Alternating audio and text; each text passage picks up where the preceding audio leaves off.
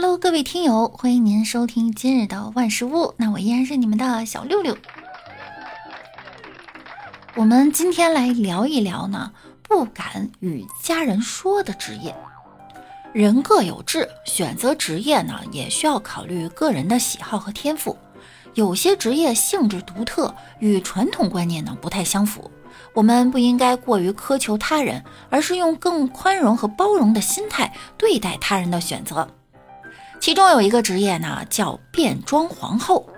这个职业呀，最早可追溯到欧洲古典舞台剧的时期。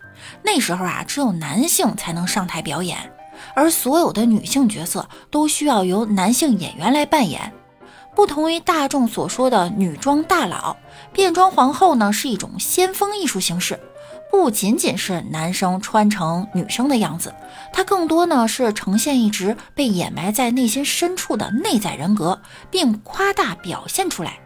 这是一种新兴的表演艺术形式，表演者通常会以华丽的服装和妆容变成不同的人物形象，通过歌舞等表演来营造视觉和感官冲击。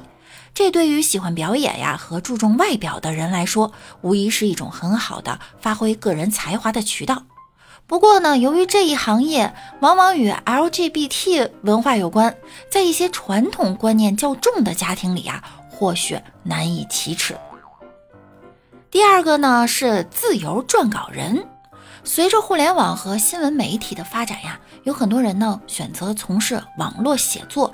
为不同网站和平台提供各类文章服务，如新闻报道、产品介绍、生活指南等等。这无需固定工作场所，也有很强的自由度，但稿费不高，且工作稳定性较差，难以在短期内啊获得实质收入，所以很难令家长信服。第三个呀，就是钓鱼高手。呃，此钓鱼非彼钓鱼，就是真正的钓鱼哈。钓鱼呢，作为一门技艺，需要长期练习方能精通。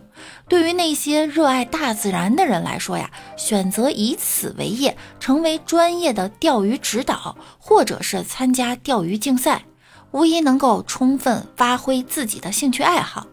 但家长们呀，可能很难理解这一行的魅力所在，更看不上一个靠河流、湖泊谋生的职业。第四个呢是餐饮挂名总监，在一些餐饮企业中啊，由于法律法规的要求呢，需要聘请具备餐饮管理专业背景的人员担任总监一职。有些企业呢会聘请这类挂名总监，他们实际上啊不参与企业日常运营，但能提供相关的资质和背景。这种职业工作性质呢较为轻松，但难以在家长面前解释其实质的含金量。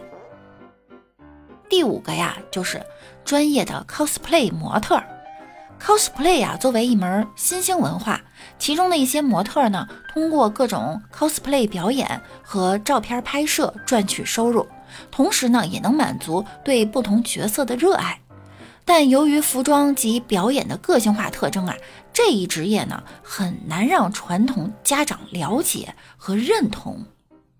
以上呢举例呢，实际上只要是选择自身的喜好和能力，其实任何工作呀都可以成为理想的职业。我们不必太过多的在意他人的眼光，与其操心家人的看法呀，不如专注自己的梦想与追求。这也许呢，也就是一些不敢告诉家人的原因。除此之外呢，还有模特这种职业呀，其实，在家长心目中的印象可能会更差。首先，模特工作呢，需要根据不同拍摄照片或者走秀，这与家长的传统审美观呀有很大的差异。而且呢，很多家长认为模特其实就是青春饭。此外呢，模特工作常要外出赴不同城市进行拍摄或走秀，这对家长来说呀难以启齿。加上行业内呢存在的一定风险，如黑料经纪人等问题，这都让家长啊难以接受子女选择这种职业。与模特相比呢，主播这个职业在表象上看似更正当一些，但实际操作起来呢也难以说服家长。首先，主播需要根据不同平台和节目特点，展现不同的主持风格，这可能与家长对形象的想法不太符合。其次呢，主播工作时间长且压力大，这也会给家长带来很大的顾虑。再者呀，主播的薪资起步比较低，想要真正走红和赚大钱的难度，说实话呢，现在来讲也很大。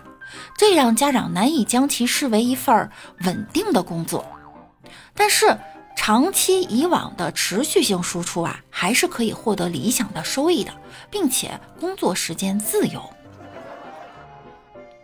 整体来说呀，主播这个行业的门槛呢比较低，但成功的难度比较高，需要你不断的持续的输出以及坚持。如果大家对主播行业比较感兴趣的话呢，可以来私信我哈。好了，那手机前的你是什么职业呢？你的职业敢不敢和家人说呀？